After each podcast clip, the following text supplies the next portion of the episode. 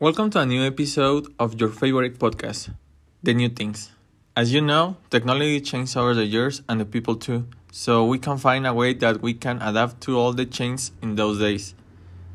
Do you know what the last launch of technology is? If you don't know, here we say it.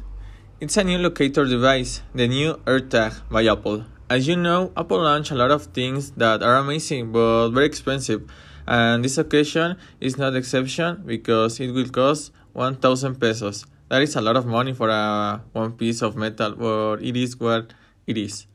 You can put it on and put it off whatever you want, so it's okay, but it has a problem, and it is when people put someone in your stuff, the people can locate you, and that is horrible because if you go to a party, you will not safety because if someone put this device in your stuff, he or she can know where you go later.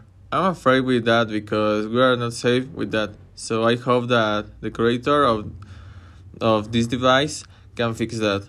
Also, Apple launched new headphones that are in ear, and these headphones are the new Beats Studio Buds. There is cheaper than the other ones that were launched these new headphones can connect with other devices with Android, so this is fantastic. So you will not have to worry if they can connect or not. Also, as you know, isn't necessary to put them off when you talk with another person.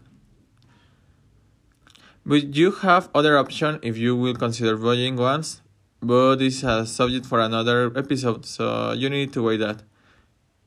In another hand, Apple service changed in a good way because they will help us easier because they create a new chip that they can fix since their office.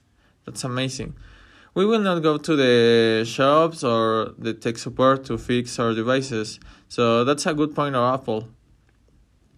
Also, if you have any regrets about your products, Apple can change for a new one or they can return your money. So if you feel unhappy or something like that, with your new devices, you can talk with the tech support and mention them about your problems, and then you can change your device or you can have your money. I think all the new things that this company and the other ones they are implementing, it's probably the best thing that I ha- I have ever seen, and I know that they will continue to impress us with new things in the future. So that only things that what could we do is waiting. Besides, not at all are cell phones. Also, now you can find in shops the new TVs which ones can play videos in 8K, and that's fantastic. What are very close to matching reality. Do you know? Imagine that someday we will not go out to know the world because we can do it with the technology. Because I do, and maybe this future is closer than we think. In another hand, as we know, most of people no longer watch TV shows. Nowadays, most people watch streaming platforms like Netflix, Disney Plus, HBO Max, and other ones that I can't remember. But what do you think about that? Do you think it's necessary to divide all the programs, movies, and series into different platforms? Because I don't. But we can do anything. Also,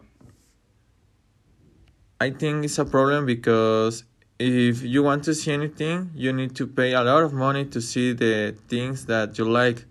So I think we waste a lot of money on those things, and in my opinion, the platforms force us to search those programs on other illegal platforms. So I think that they should change their prices that will be more accessible for all the people. So let me know what are you thinking about that. Let me read your comments on our social media and we can talk with yours. Also, you can recommend to us subjects that you will want to talk about in the next episode. Remember that the technology is amazing, but if you depend a lot on her, you can lose many many more things than use their money. So please use technology properly and have move and have fun. We hope you heard us in the next episode. See you soon.